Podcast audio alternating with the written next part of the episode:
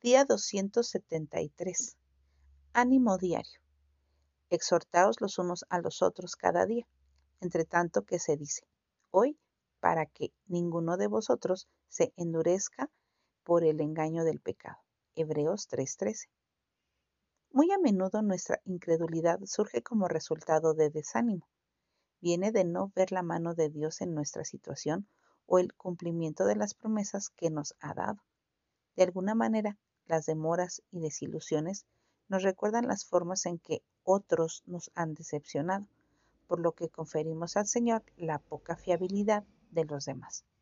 Por eso es tan importante contar nuestros testimonios de la fidelidad de Dios y animarnos unos a otros con la verdad que Él siempre cumple su palabra.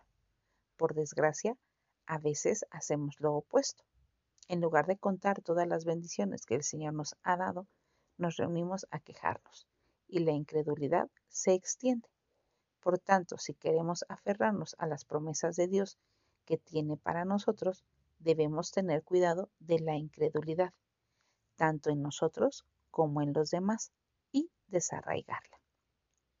Animémonos a diario en la palabra y recordemos a los demás cómo el Señor nos ha ayudado en el pasado, pues surgirán circunstancias que nos harán flaquear. Pero si tenemos una comunidad de fe que nos apoya y consuela, disminuirá el golpe y hará de nuestras pruebas un testimonio alentador para todos. Así que nuestra oración hoy sea, Jesús, muéstrame a quién puedo animar diariamente y a quién a su vez me animará.